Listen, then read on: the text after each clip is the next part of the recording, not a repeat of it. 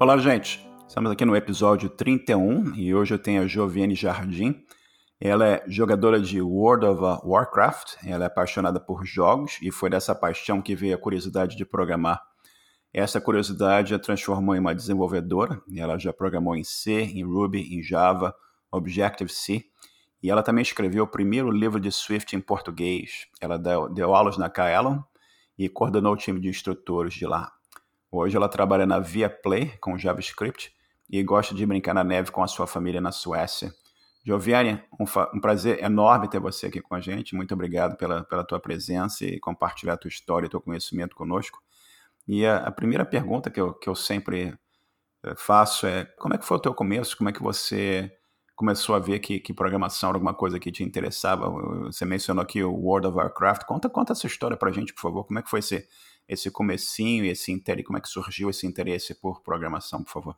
É, obrigada, Marcelo, pelo convite. É, eu sempre gostei, desde muito pequena, eu sempre gostei muito de jogar. Meu irmão tinha um Mega Drive, eu, eu lembro até hoje que eu queria muito um videogame, porque eu já tinha visto, e meu pai acabou comprando para o meu irmão, e aí eu jogava muito com ele. O fato de jogar me fazia ter vontade de criar jogos, então minha, minha vontade de programar veio de tentar criar, de querer criar os meus próprios jogos. Fora isso, na época também tinha muito aqueles filmes de hacker e tudo mais, e aí foi deixando, me deixando cada vez mais curiosa.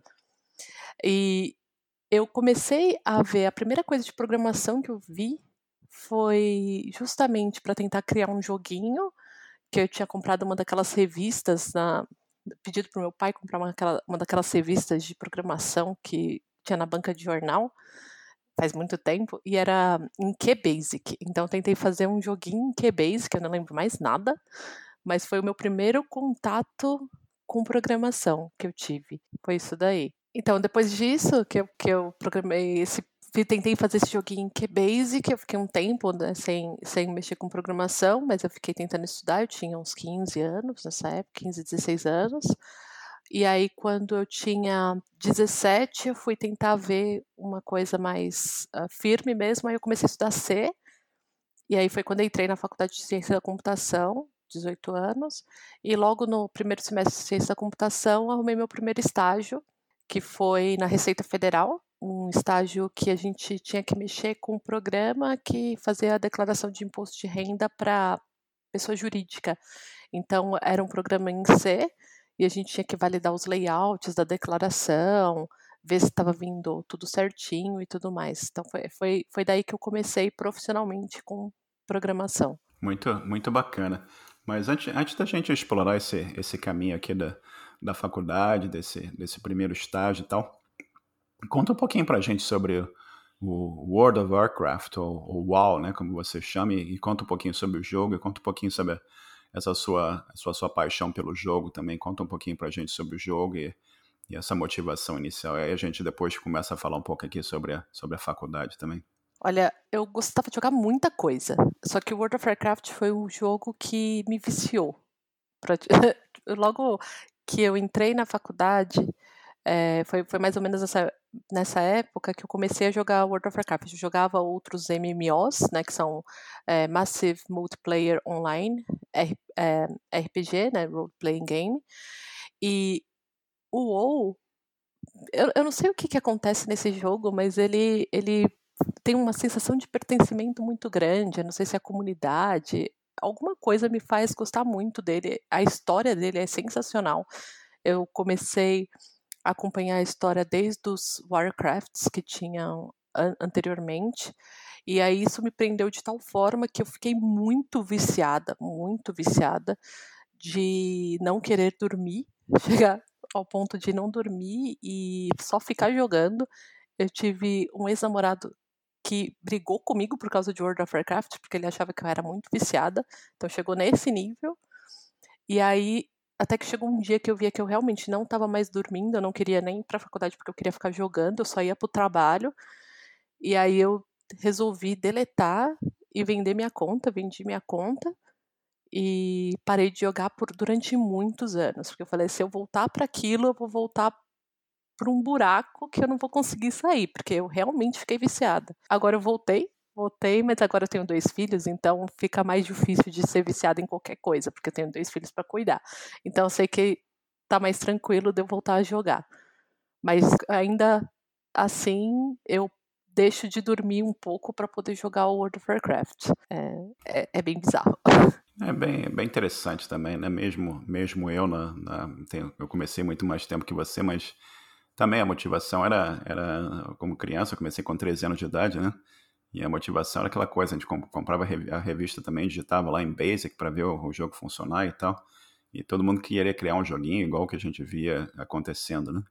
E também interessante também, ouvindo aqui outros, outros entrevistados, alguns mencionaram o Ragnarok, que era um outro videogame também, como, como uma forma que começaram, e dali começaram a, a trabalhar com Lua, a trabalhar com, com C, e, e eventualmente desenvolveram uma carreira enorme na, na área de, de programação e, e, tecnologia. Agora, voltando um pouquinho aqui, saindo um pouco do, do jogo, depois a gente fala um pouco mais sobre o jogo, você mencionou que, que entrou na, na faculdade, a faculdade em, em, São Paulo, você é de São Paulo, né? E conta um pouquinho pra gente qual, qual era essa, essa faculdade, como é que era o curso, era um curso de ciência da computação, aí qual, qual era o tipo de curso, qual era e você começou já, você já sabia um pouquinho de C, você começou a ver C também, conta um pouquinho sobre a faculdade pra gente, possível? É, eu comecei, eu fiz ciência da computação no Mackenzie, não terminei, inclusive, eu tive vários problemas no caminho, mas eu comecei com ciência da computação no Mackenzie, porque na época que eu passei no vestibular, eu passei muito, acabei passando muito bem na, na, na no vestibular, e eles tinham um, um, um tipo de prêmio no Mackenzie que eles davam 100% de bolsa para os cinco primeiros de escola pública. E como eu vim de escola pública, eu e foi muito bem, eu eu consegui esse ranking. E aí eu consegui a bolsa de 100% e acabei fazendo numa case porque morava muito perto também. E, e aí eu já tinha um pouco de facilidade com, com, com programação. Foi bem tranquilo, assim, o, os primeiros semestres. Só que, como eu comecei a trabalhar logo no começo da faculdade, isso também começou a me desmotivar na faculdade.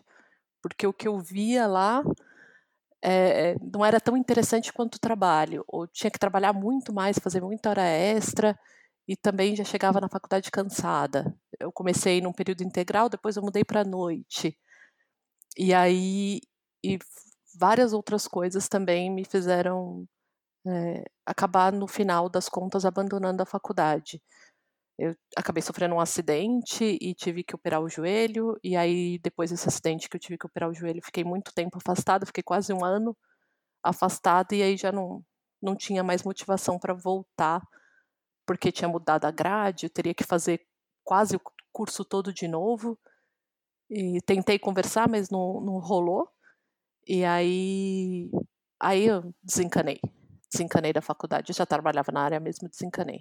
E você, você mencionou anteriormente aqui que você começou no teu, teu estágio na, na Receita Federal e você tra, trabalhando aqui na, no processo de, de, de, imposto de renda de, de pessoa jurídica, né?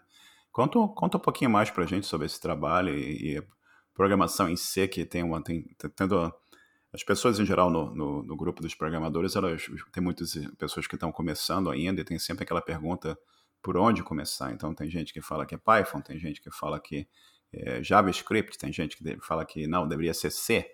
Conta, conta pra gente o que que, que, que representou para você começar com a linguagem C e, e, se você acha que isso teve algum tipo de importância específica na tua carreira, se você tivesse começado com JavaScript teria sido diferente.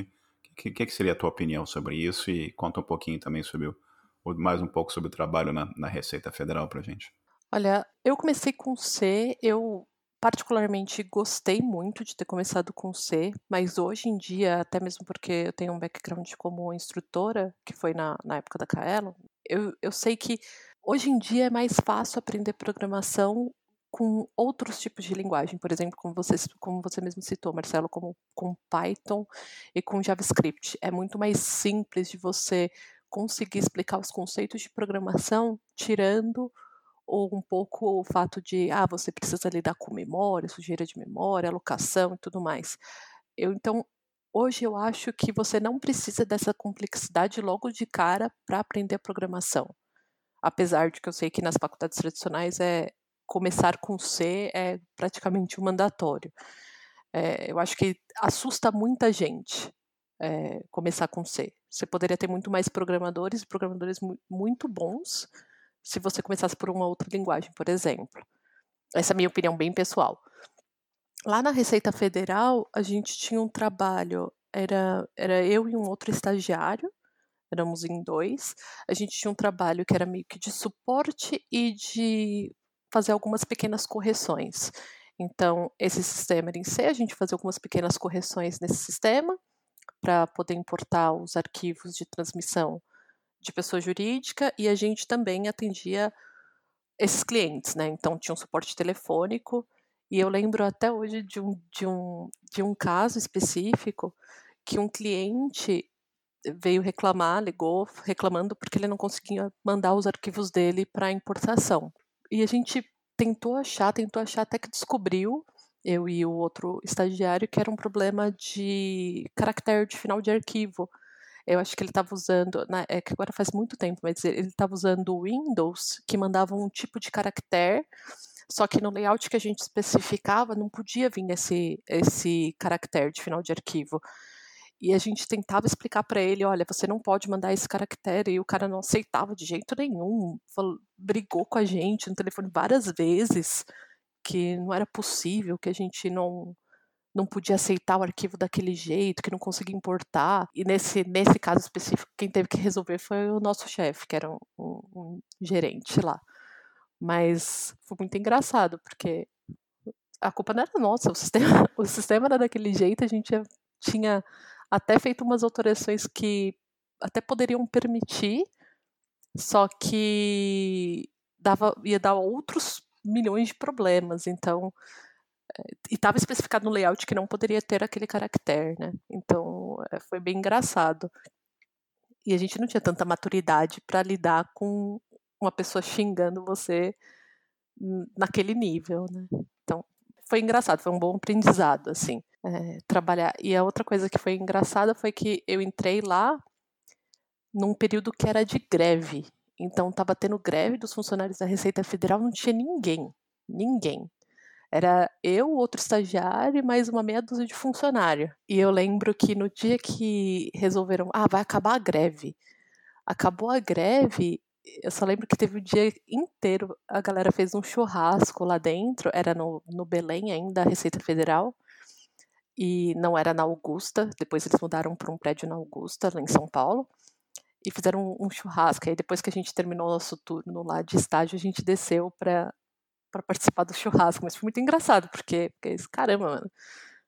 Primeiro dia de, de, volta ao trabalho, a galera tá fazendo um, um, um churrasco aqui. Foi, foi uma sensação muito estranha para mim, porque a gente trabalhava muito, eu e o, outro estagiário. Os estagiários estavam no comando da operação, então, né? Giovanni, conta pra gente, você continuou na tua carreira depois do, do teu acidente, da, da tua recuperação. Como é que foi a, a passagem? Você decidiu sair da, da faculdade e tal. Como é que foi a evolução desse estágio para você começar a trabalhar profissionalmente? Também foi que você começou é, o seu primeiro emprego como, como programadora ou já foi outro tipo de, de processo, outro tipo de linguagem? Como é que foi essa, essa transição do estágio para o primeiro emprego? Foi uma história meio tortuosa, eu estava fazendo esse estágio na Receita Federal, mas eu não estava curtindo tanto, justamente por causa dessas coisas, tipo, a gente trabalhava bastante, não era tanto tanto reconhecido, não tinha tanto que aprender. E aí minha mãe na época eh, deu uma cobrada falando: "Ah, você está trabalhando, mas tinha que ter uma coisa mais estável e não sei o quê", aquelas papo de mãe. Aí eu acabei prestando um concurso público pro, na época para nossa caixa, depois virou Banco do Brasil, para trabalhar no banco. E era um trabalho mais administrativo, eu estava tentando mudar para a área de programação do banco. Só que trabalhar no banco é muito estressante, trabalhar em agência. Fazia coisas por conta, eu não estava profissionalmente trabalhando com programação, mas estava fazendo coisas administrativas de agência. E aí acabou que teve um, assalto ao banco, que eu a agência que eu trabalhava, e eu falei, ah, mano, não quero mais ficar aqui não. E aí eu saí de, desse, desse concurso e fui entrar no, fui prestar para um processo seletivo de uma vaga que tinha na Claro. E aí era para programação. E aí eu acabei passando nesse processo e foi para começar com C também, para lidar com o sistema de billing de clientes pós-pago. Então eu comecei na Claro mexendo com C, era C, é, eh, SQL e tinha um pouco de Java. Não era muito, assim, na, na minha equipe. Tinha um sistema lá em Java que eu comecei a mexer. E lá eu fiquei bastante tempo. Aprendi muita coisa. Quando eu sofri o um acidente foi, foi quando eu estava na Claro que foi meio que quando eu decidi sair de lá, porque eu estava muito estressada, era muito trabalho, muita coisa para fazer, pouco reconhecimento. Eu falei, ah, não tá dando para mim. E aí foi um foi o único momento que eu, da, da minha vida que eu acho que não ter o diploma me atrapalhou um pouco. Porque eu não conseguia ganhar uma promoção porque eles diziam que eu não tinha diploma. Eles só podiam me promover se eu tivesse diploma. Só que as avaliações de performance eu tirava as melhores notas. Então não tinha muita justificativa, sabe? E outras pessoas sendo promovidas e eu não. Então foi aí que eu acabei tendo um burnout e a, sofri um acidente e resolvi sair. Mas foi trabalhando com C, com Java e com SQL, que eu fiquei a maior parte do tempo lá na Claro. Perfeito. E o estresse é uma coisa complexa, né? E você. Trabalho de programação não é um trabalho simples, né? É um trabalho que requer muita concentração e um volume de trabalho grande pode gerar um estresse. Você tem sempre que tomar cuidado com isso também. E, e há empresas e há empresas, né? Tem sempre aquela coisa também que não se presta muita atenção na, na qualidade de vida, na, na, saúde mental e tudo mais da, que as pessoas. E é uma coisa extremamente importante para assegurar o sucesso das equipes e o sucesso da empresa, né? Que é a coisa mais importante que as empresas têm são, são as pessoas, né?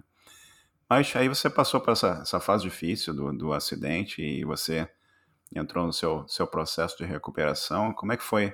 Como é que foi esse seu retorno? Você saiu da Clara e você foi para a próxima próxima oportunidade que, que pintou na sua vida. Conta um pouquinho para a gente como é que foi essa, essa próxima oportunidade que pintou.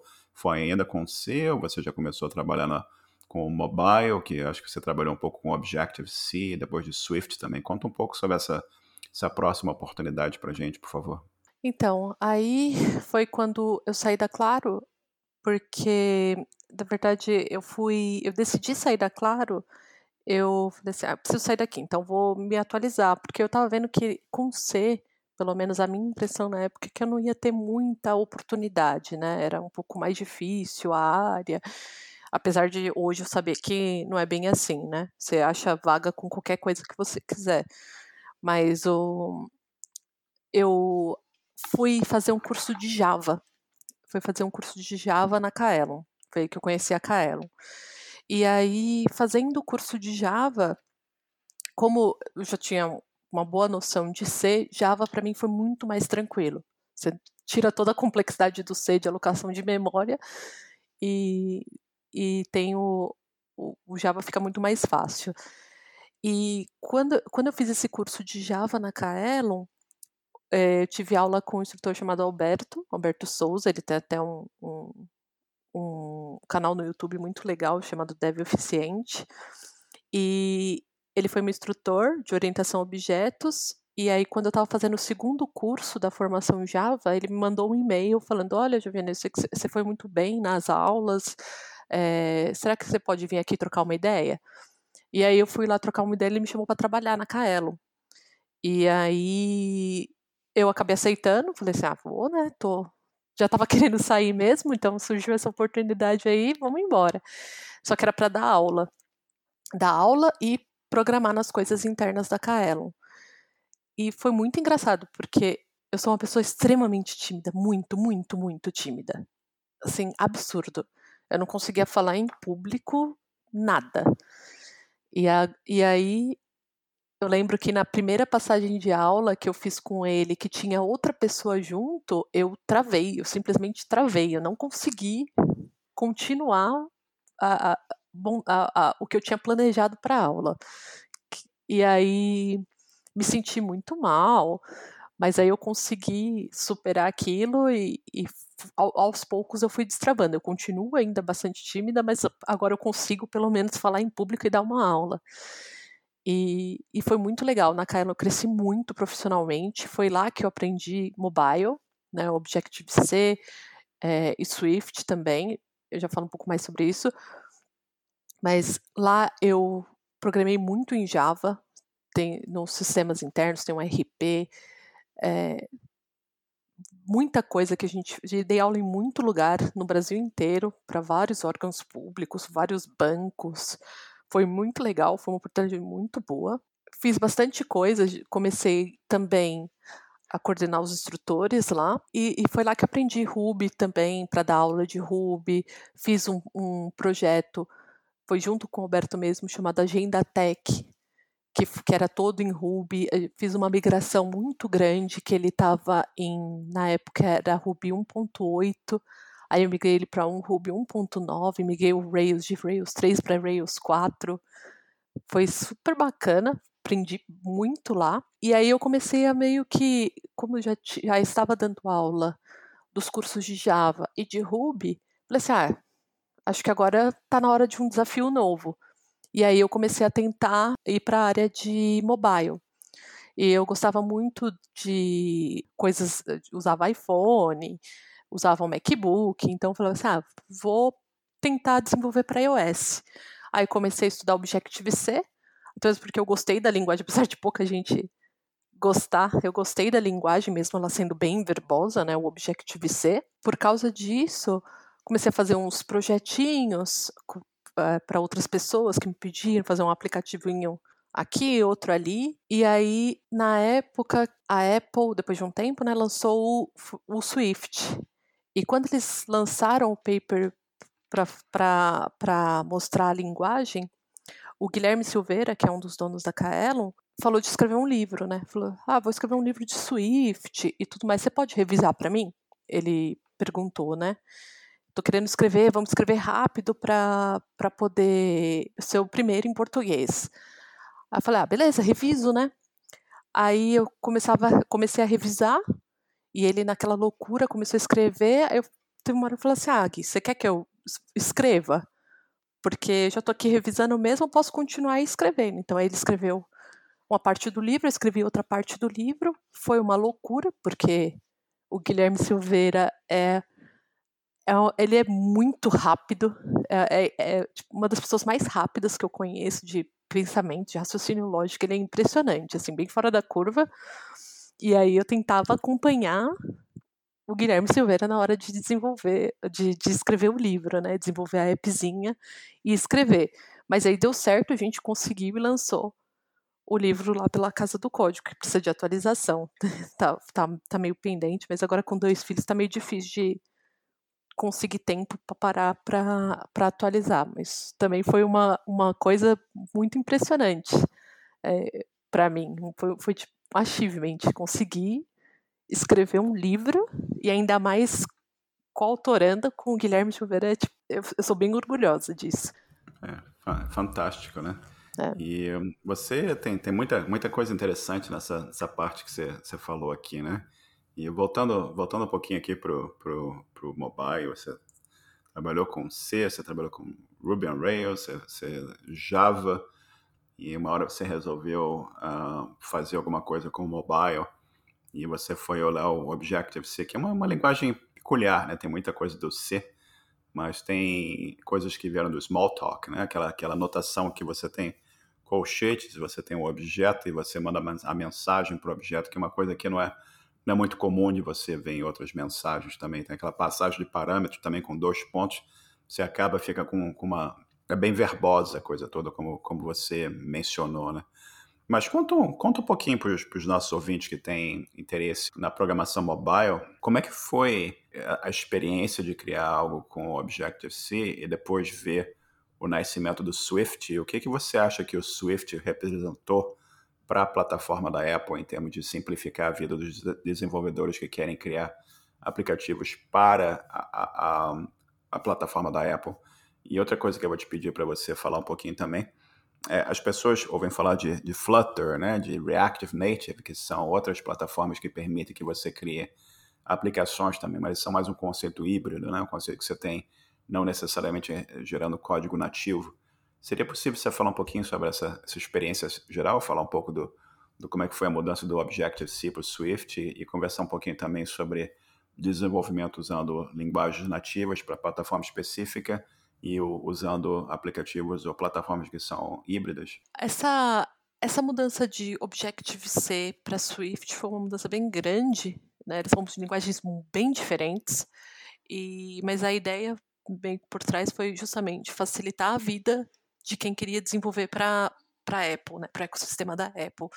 Porque, querendo ou não, o Objective-C era uma linguagem muito antiga e, e, como você mesmo mencionou, ela é bem não usual, né? O, eu, eu gosto porque você lê, você consegue ler o nome de, um, de um, a assinatura de um método exatamente com, com os parâmetros no meio e fica bem, bem, bem legível. Eu acho que o código do Objective-C ele é verboso, mas ele é totalmente legível, na minha opinião.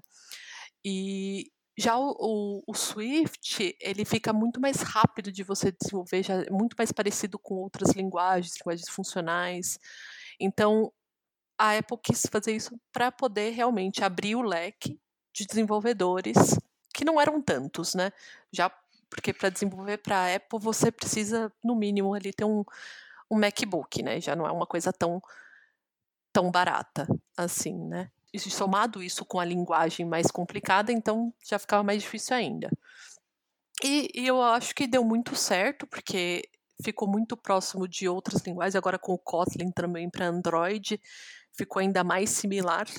Então foi uma, foi uma boa jogada da Apple, né? E deu uma modernizada bem grande aí na, na linguagem, ficou umas coisas bem mais tranquilas. Faz um tempo que eu não mexo, né, com nada com mobile.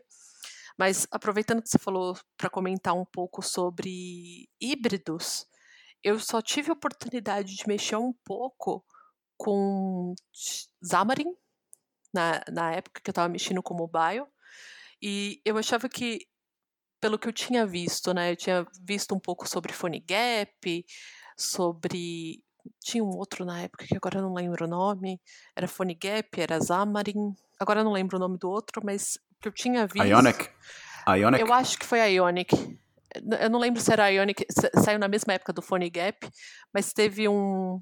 Um dos. É, ou Ionic, não, eu não, não vou saber ao certo. O Xamarin, para mim, era o que era o melhor. Conseguia ter uma performance mais comparável ao nativo do que os outros. É Cordova, né? Que tinha o, o, o, outro também. Então eu não gostava muito dos híbridos da época, porque dependendo daquilo que você quisesse fazer, era muito mais difícil você conseguir ter uma performance comparável com um nativo. Né? Quanto mais coisas de hardware você quisesse mexer, mexer com o acelerômetro, mexer com o Bluetooth, então dava muito trabalho. E o Xamarin, como ele compilava para a plataforma que você queria, então já conseguia fazer algumas coisas muito mais interessantes, né? Então, é, se eu tivesse que usar um híbrido, provavelmente eu teria usado o Xamarin. Mas eu sou muito purista nessa, nessa parte até hoje. Eu prefiro desenvolver nativamente do que usar um híbrido, mesmo existindo React, React, é, React Native. Eu ainda preferiria, se eu tivesse que escolher, usar um nativo do que o híbrido, mas isso é uma coisa muito pessoal. A, a, o negócio é que você vai ter que desenvolver duas apps, né? Se eu quisesse fazer alguma coisa para Android e para iOS, eu teria que fazer uma em, em Swift e outra em Kotlin. Se eu usasse um híbrido, eu economizaria metade do tempo, com certeza, né? Seria muito mais produtivo. Mas não, não é muito a minha praia. Né?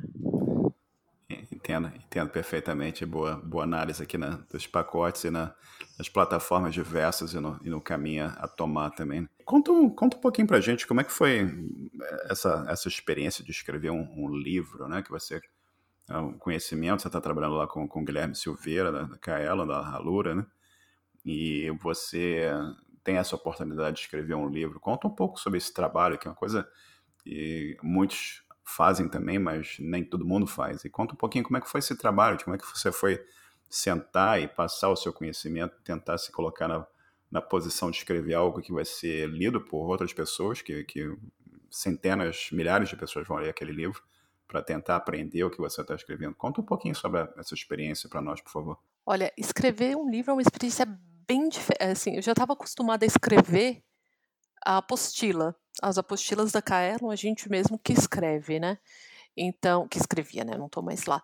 Mas a gente mesmo que escrevia. Então, o fato de tentar passar a didática, que a gente tem um treinamento extensivo de didática para dar aula na Kaelo ou gravar vídeos na Alura, e a gente já conseguia passar isso para o papel. Então já tinha essa facilidade um pouco.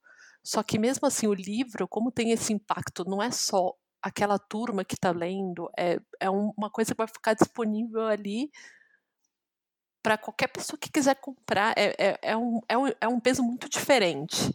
Então isso me deixou muito ansiosa, muito nervosa, né? ainda mais porque ela correria de querer de querer lançar logo, né? Eu uma, uma coisa que eu queria conseguir acompanhar o Guilherme, então eu já tinha um peso próprio muito grande, mas é, é gratificante demais, assim, é, é uma oportunidade que eu com certeza teria teria aceitado muitas vezes é, eh, para fazer, porque é, um legado que você está deixando, mesmo que agora, beleza, eu não, não atualizei mais, é, tô, tô pendendo nessa parte, mas mesmo assim, só o fato de eu ter escrito e isso ter mudado a vida de uma pessoa, uma pessoa que seja, que, que procurou conteúdo em português na época sobre Swift e achou, só o fato disso já valeu a pena por toda a ansiedade e todo o trabalho que eu tive escrevendo com toda certeza, assim.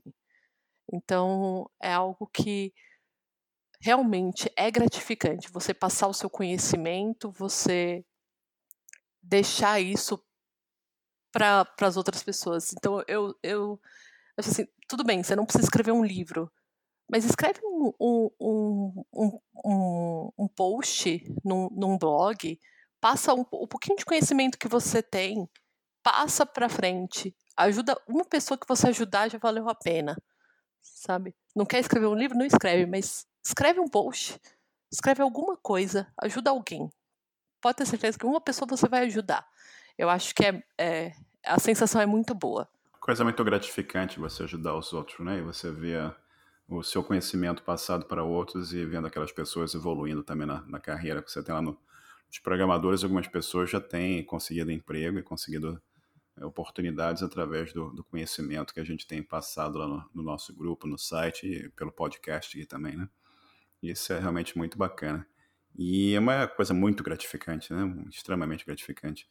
E conta pra gente como é que surgiu esse, esse desejo de, de morar na, na, na Europa e como é que foi essa, que pintou essa, essa oportunidade, como é que foi essa, acho que você foi para Portugal primeiro, né? E, e como é que foi essa essa migração do, do Brasil para Portugal para trabalhar? Você já foi lá com emprego ou você foi para Portugal para procurar emprego? Como é que foi o seu, o seu caminho nessa, nessa mudança para a Europa?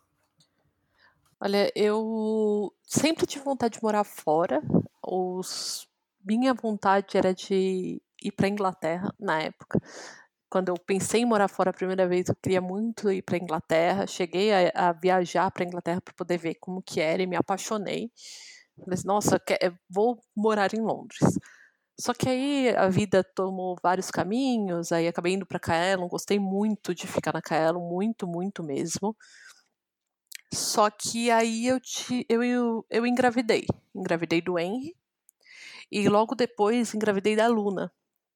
E quando eu quando, quando eles eram quando eles nasceram, eram bem pequenininhos, eu comecei a pensar, poxa, será que aqui é realmente o lugar que eu quero criar minha, meus filhos?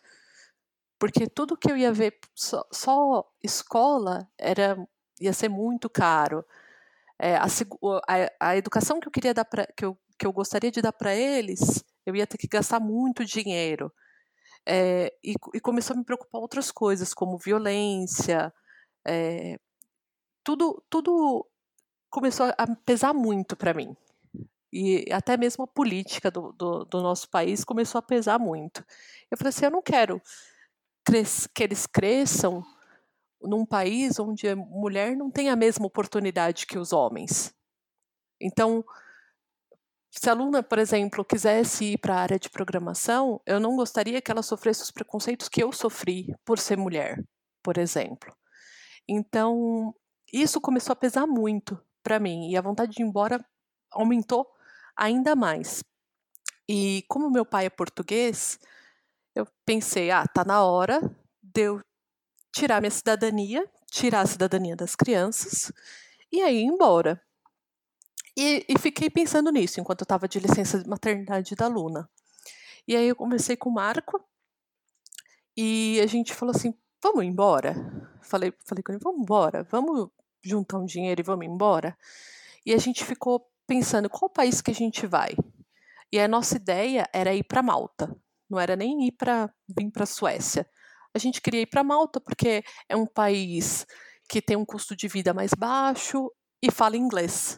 Né? Tem, tem, apesar de falar maltês, também um dos idiomas oficiais é inglês. Então a gente pensou, ah, vamos para Malta, o clima é mais ou menos parecido, apesar de eu não gostar de calor, o clima é mais ou menos parecido com o do Brasil. A gente não vai ter tanta dificuldade com comida. Então a gente traçou que nosso plano era ir para Malta. Só que eu precisava da minha cidadania primeiro. Então a gente deu uma de louco e falou: vamos para Portugal, vamos pegar o dinheiro que a gente tem, vamos para Portugal.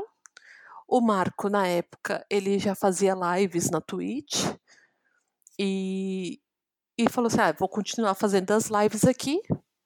A gente pega a cidadania, você tenta uma vaga em Malta e a gente vai. Né? Até lá a gente consegue, você consegue um emprego.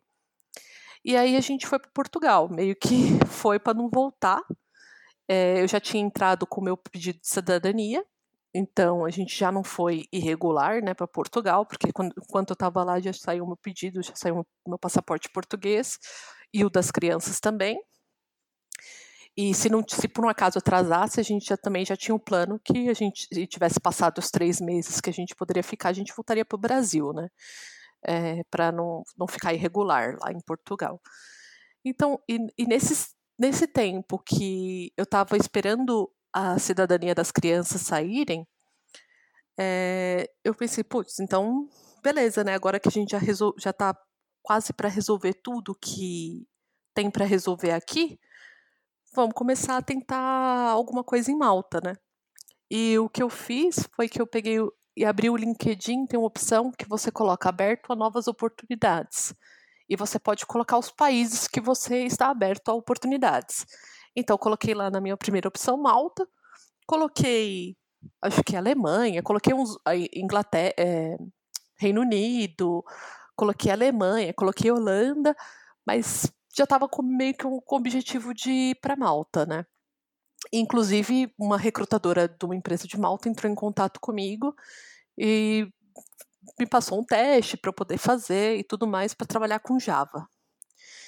E aí, quando eu estava no processo para essa empresa de Malta, o recrutador de onde eu trabalho me mandou mensagem no LinkedIn e falou assim: Olha, eu sei que Suécia não está aqui na lista de, de possíveis países que você colocou, mas você tem, você gostaria de saber é, como que funciona a Suécia e porque eu tenho uma vaga aqui que pode ser interessante para você.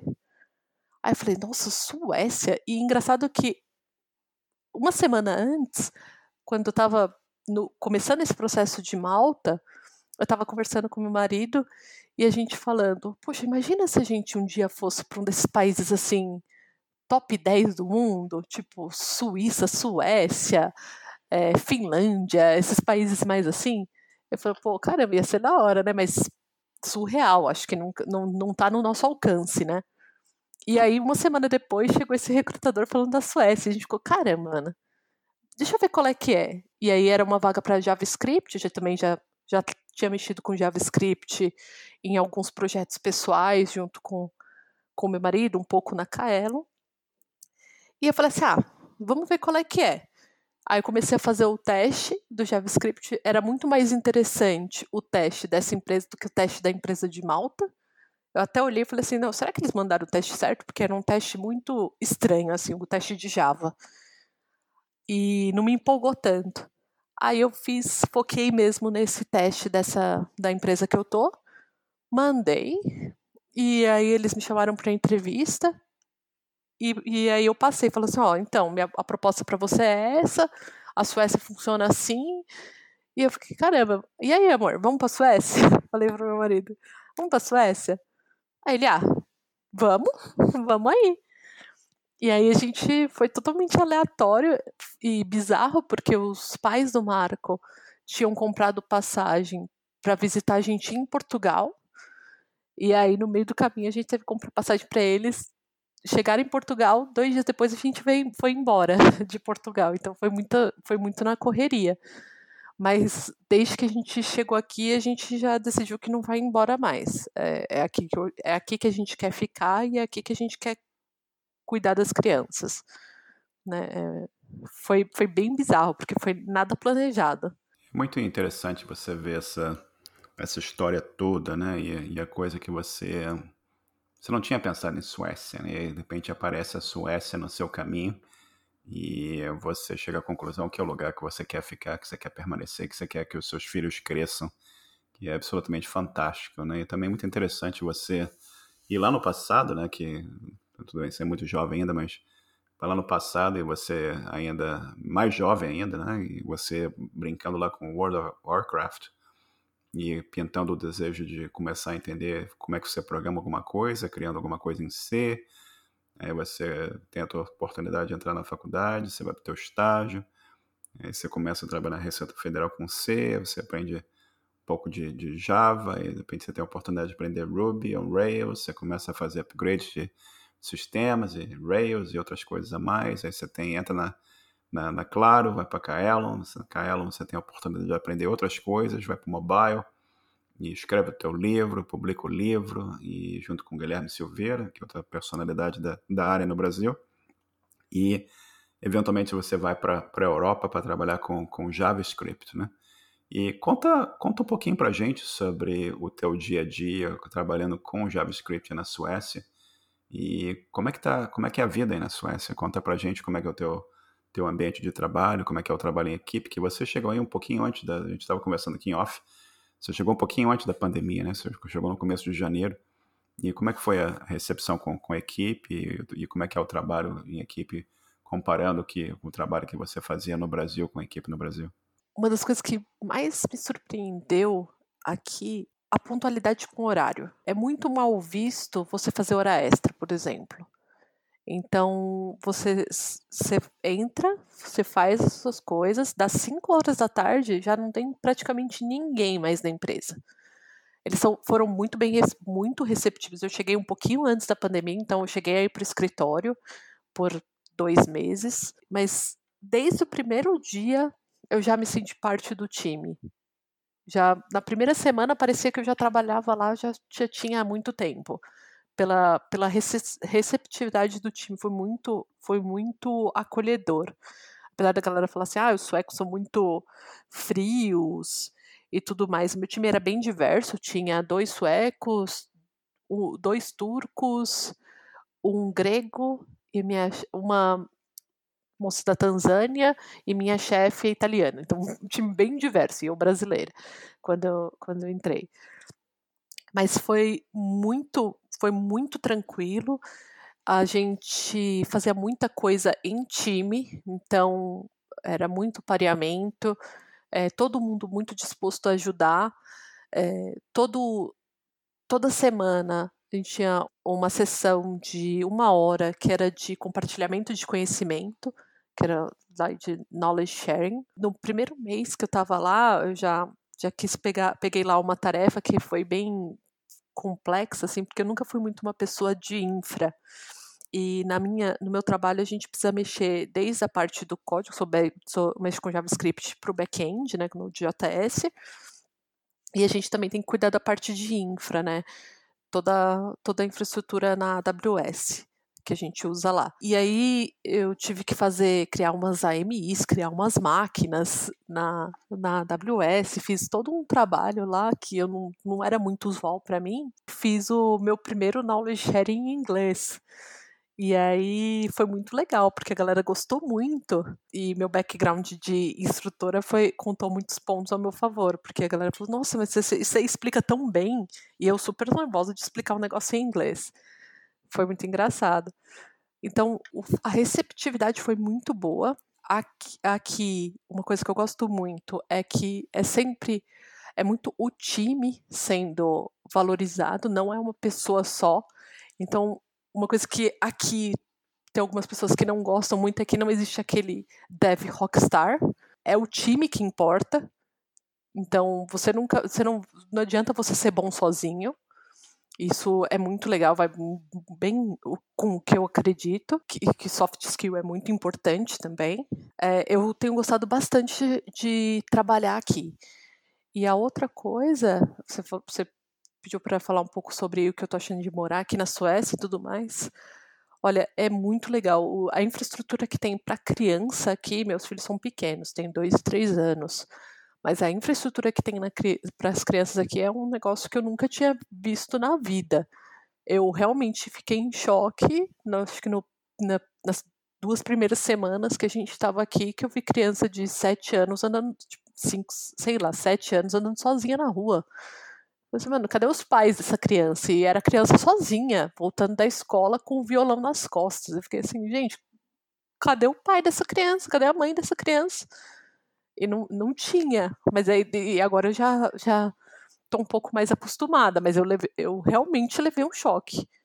E é muito comum você ver grupo de criança no shopping sozinho. Agora não tanto, porque tá pandemia, né? Então uh, as pessoas não estão saindo tanto assim mais por agora, né? Antes até que tava, tava, tava um pouco mais. Mas foi uma, foi uma coisa que me deixou muito em choque. Também essa questão de respeito com criança é, é, bem, é bem impressionante. Ou os médicos, atendimento médico, atendimento das enfermeiras, é, até para dar vacina. Foi, foi, outra coisa que foi surreal. Eu fui dar a vacina, a, a, aluna teve que tomar uma das vacinas aqui, que, não, que ela saiu do Brasil muito nova. E aí a enfermeira deu a vacina no braço da aluna, aí ela come, começou a meio que chorar assim, a enfermeira pegou um monte de bolinha de sabão, começou a fazer bolinha de sabão, e a aluna rindo, e eu falei assim, gente, o que que tá acontecendo? Tipo, no Brasil eles dão a vacina e você vai embora e a criança chorando, se esperando. Não, lá a, a enfermeira dando bolinha de sabão. Fiquei assim, como assim? O Henry foi no dentista e, e, vai do dentista e volta com os bichinhos de brinquedo, que eles dão um balão, bichinho de brinquedo pra criança, sabe? É, é uma coisa muito surreal, é, é, que eu não esperava mesmo. É um respeito social grande, né? Um respeito com as pessoas que, na verdade, é como deveriam ser as coisas, né? O respeito maior entre as pessoas e, e, e não o desrespeito, né? E, e, o, e o, serviço realmente é, é muito interessante. E, e Giovanni, você falou sobre um assunto aqui que a gente não, não conversou muito ainda, e sobre a, a, a dificuldade que muitas mulheres têm na, na, sua carreira, né? E você passou por, por dificuldades sendo mulher na, na sua carreira no, no, Brasil. E eu, eu queria que você falasse para as mulheres que estão querendo entrar na área, né? Que a gente precisa incentivar cada vez mais a, a diversidade e, e, as pessoas participando e contribuindo e, e criando coisas, levando à frente que, que você falaria para as meninas e as moças que estão nos ouvindo hoje, que estão querendo entrar nessa área? O que, que você falaria para elas em termos de caminho a trilhar e, e, e, como, como passar por, por certas idiotices que a gente ainda tem nessa área de, de tecnologia? Eu vou falar o que eu gostaria de ter ouvido, que é muito assim: você é competente porque eu fiquei muito nessa, nessa história assim, não, eu preciso fazer por merecer, é aquela coisa de acreditar na meritocracia, que para mim é uma ilusão, porque eu fazia muito mais do que muita gente e mesmo assim eu não tinha reconhecimento. E você via os caras que eram amiguinhos dos chefes tinham muito mais reconhecimento. E, e várias situações constrangedoras, né, de falta de respeito. Você tem que se impor, se impõe, com firmeza, não abaixa a cabeça. E se tiver algum, o que acontece muito, você explica uma coisa e aí no segundo depois vem um cara e explica exatamente a mesma coisa que você explicou, só que ele é escutado e você não. Chega e fala, não, mas então, isso é o que eu acabei de falar. Expõe mesmo, já na situação. Não, não abaixa a cabeça para esse tipo de situação.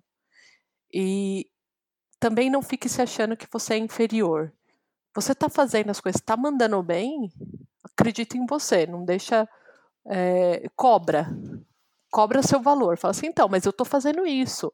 Mostra o que você está fazendo, esfrega na cara se precisar esfregar na cara, porque se você fica deixando, acontece, aconteceu comigo. Eu achava que estava fazendo e, e, fazendo um monte e ninguém reconhecendo e eu, fica, e eu pensava, eu é que não estou fazendo o suficiente.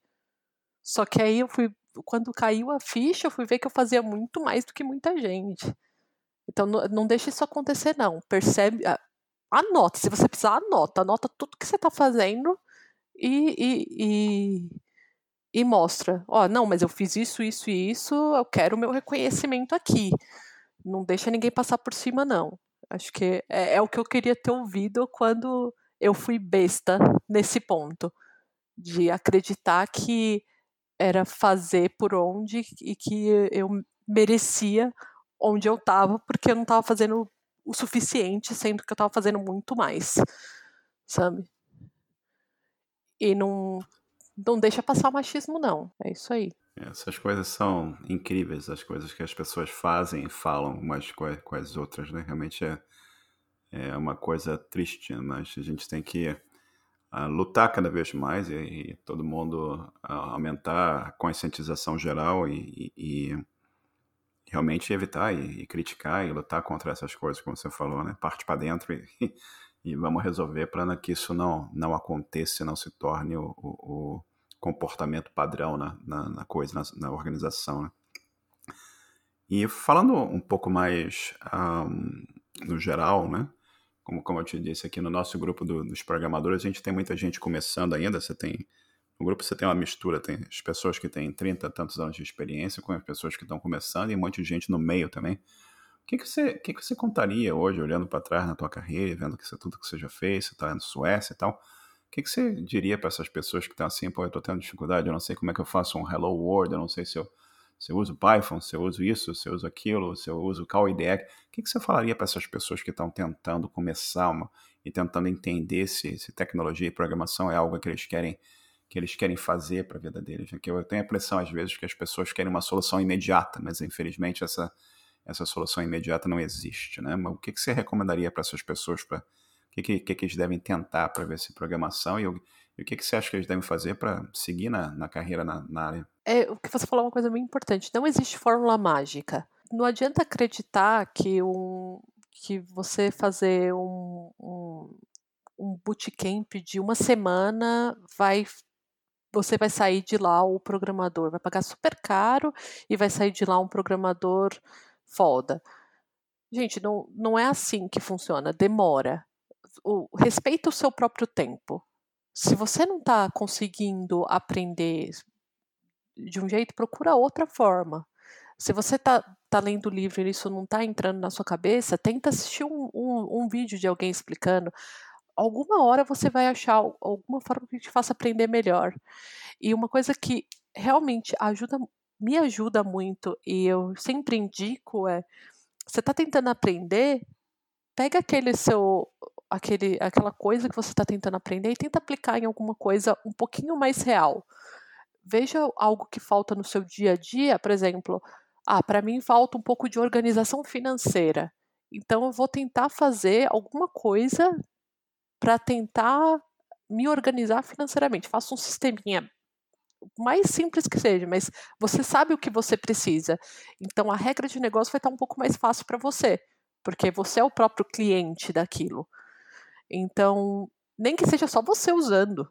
Acho que acho que isso é o que importa para você. Você está fazendo algo, está praticando e está tentando estudar algo que você mesmo vai usar.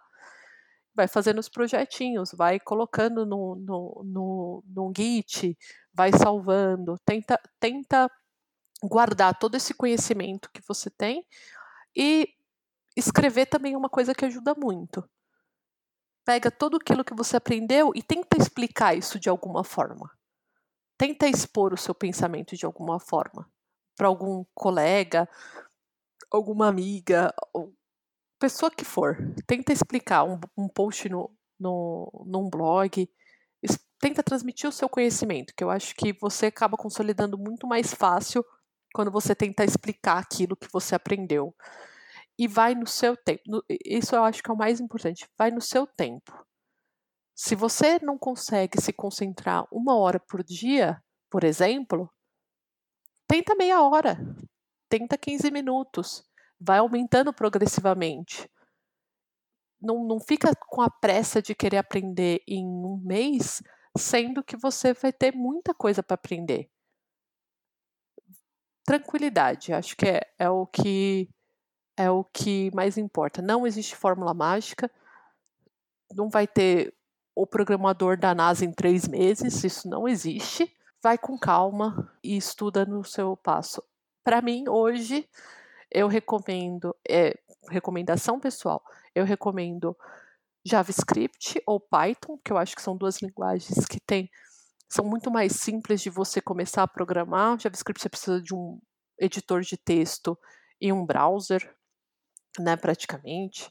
Python é uma outra área que, tam que também é uma linguagem bem, bem mais tranquila de você entender e começar. Lógico, tem muitas coisas complexas, mas para você dar esse start é algo que eu acho muito mais tranquilo. E tem bastante conteúdo aberto.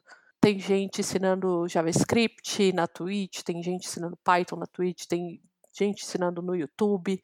Então, eu acho que até, até conteúdo gratuito você consegue aprender a programar. É só ir com calma e paciência. Tem o Free Code Camp, se você sabe inglês, é, é outro, outro lugar legal. Na Alura tem um monte de cursos. Se você quiser começar por lógica de programação, também é uma coisa bacana. Tem toda uma trilha estruturada lá, dependendo daquilo que você quer fazer. E, e Outra coisa é experimenta um pouquinho, vê um pouquinho de lógica de programação, vê um pouquinho de front-end, vê um pouquinho de back-end, vê o que você, o que te agrada mais. E aí você vai se aprofundando, mas não tenha medo de errar também, né? Começou o front-end, ah, mas não é bem isso que eu quero. Tenta o back-end. Ah, mas não, não foi bem isso que, que eu quero tenta ver a parte de infra, a parte de, de ciência de dados e, e, por aí vai, sabe? Uma hora você vai achar, senão você vai pensar, ah, realmente não era o que eu queria. Pelo menos você, você tenta, ter, tendo visto um pouquinho de tudo, você consegue até decidir se era aquilo mesmo que você queria ou não. Também é, um, é uma boa forma de você ver. Pelo menos é o que eu acho. Ótimas recomendações. E, Giovanni, eu entendo que você está na, na Suécia há um ano. E planos para o futuro. O que, que você está. Acho que você mencionou para mim aqui que o, o, plano é ficar na, na Suécia, né? Mas o que, que, que, que você tem em mente aqui para o futuro profissional, futuro pessoal? O que, que você pode compartilhar com a gente? Ah, isso é até engraçado. Meu plano para o futuro é que o Marco, é, não sei se, se, você sabe, né, Marcelo, mas o Marco ele faz lives na Twitch, está fazendo uma plataforma muito legal lá na Twitch. E aí, meu plano para o futuro é dar muito certo essa plataforma do Marco, para aí, ao invés de, de hoje eu manter a, nossa, a nossa vida na Suécia, é ele manter e eu e fazer joguinho, porque meu sonho de, de adolescente de fazer joguinho ele ainda existe. Então, meu plano para o futuro é dar muito certo as coisas que ele, tão, que ele tá fazendo para eu investir e fazer jogo e viver de jogo. É, eu conheço o trabalho que o, que o Marco está fazendo lá na Colab também, né? Vou convocar ele aqui para ser um próximo entrevistado também, né? A gente contar a história dele e o trabalho que ele está realizando.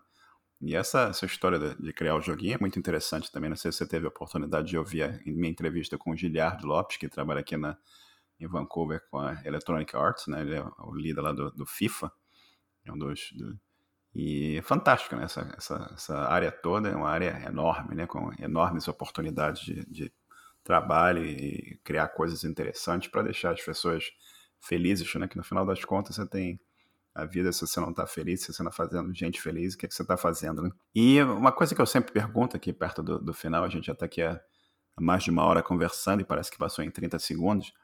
E dicas de. Eu sei que você escreveu o teu livro também, você mencionou o teu livro aqui, mas você tem dicas de, de outros livros, música ou filme que você queria mencionar? Não necessariamente ligado à tecnologia, mas algo que você queira falar sobre livro, música ou filme? Olha, eu o que eu tenho para falar é uma coisa que eu estou tentando correr atrás agora, que é aprender a tocar algum instrumento. Eu acho que além de limpar a sua mente, você acalma, você tem um, um outro foco a não ser tecnologia. É, eu sei que é engraçado, a gente trabalha com programação, a gente para de trabalhar e continua trabalhando, porque a gente continua fazendo coisa que tem a ver com programação, mesmo no nosso tempo livre. E está sendo muito interessante para mim fazer uma coisa totalmente fora de programação. Então, meu objetivo agora está sendo eu quero aprender a tocar piano. Então, se você puder aprender, não precisa ser um piano, obviamente, mas se você quiser tentar aprender a tocar um instrumento, é uma coisa que tem uma lógica, então você não vai sair tanto assim da parte lógica, mas é um desafio bem interessante. Você trocar, sair do foco da programação por uns por um tempo e fazer uma coisa completamente diferente. É, é, o que eu recomendo, Marcelo. Eu acho uma recomendação muito boa, né? Eu tentei, infelizmente, tocar piano muito tarde. fiz umas aulas, mas eu já tinha. Já não era mais criança, então a, a mão esquerda não acompanhava a mão direita. Eu, infelizmente, eu tive avó e tia que tocavam muito bem, mas eu nunca, como mais novo, me interessei em pedirem para me ensinar. Acho que eu teria ensinado e teria sido algo fantástico, né? E muito excelente, excelente recomendação sua aqui. E, Joviane, você quer uh, mencionar alguma coisa aqui em relação a, a, contato, rede social, Twitter, ou o que seja que você queira divulgar aqui para as pessoas poderem entrar em contato com você? Para entrar em contato comigo, acho que é a forma mais fácil é Twitter, que é Joviane Jardim, ou LinkedIn, que é Joviane Jardim também. É tudo padrão. Ou me adicionar lá no, no, no World of Warcraft, jogar junto. A gente, eu jogo de Horda até, até hoje. Então, se você quiser quer dizer, adicionar e jogar de Horda, é nós. Ou então aparecer na live do Marco, que eu tô sempre lá no chat também, conversando e trocando ideia com a galera.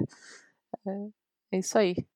Deixa aqui também o, o link para a live dele, para a gente colocar no, nas notas. Menciona o link para a gente, por favor. Beleza. twitch.tv barra Marco Bruno Dev. E colocar aqui na, nas, nas notas do, do show, do episódio. Joviane, eu queria aqui agradecer para vocês, já são mais de, de 11 horas da noite, né? Para mim aqui ainda são 2 horas da tarde, então te agradeço enormemente aqui por por esse tempo sensacional que a gente passou juntos aqui papeando e te desejo todo o sucesso do mundo. E fantástico ver a tua, a tua trajetória, a tua história e, e ver o sucesso e, e a, que vocês estão aí felizes na Suécia. Desejo tudo de bom, muito sucesso, muito obrigado pelo teu tempo, por compartilhar o, o, o teu conhecimento e os teus conselhos aqui com o nosso ouvinte. Muito obrigado, uma boa noite para vocês aí. Obrigada, Marcelo, foi um prazer. Boa, boa sorte aí no Canadá. Tenho todo dia pela frente ainda. Obrigado. Chegamos ao final de mais um episódio. Agradeço a todos a atenção e o nosso site é hosprogramadores.com. Participem e até o próximo episódio. Um bom dia para todos.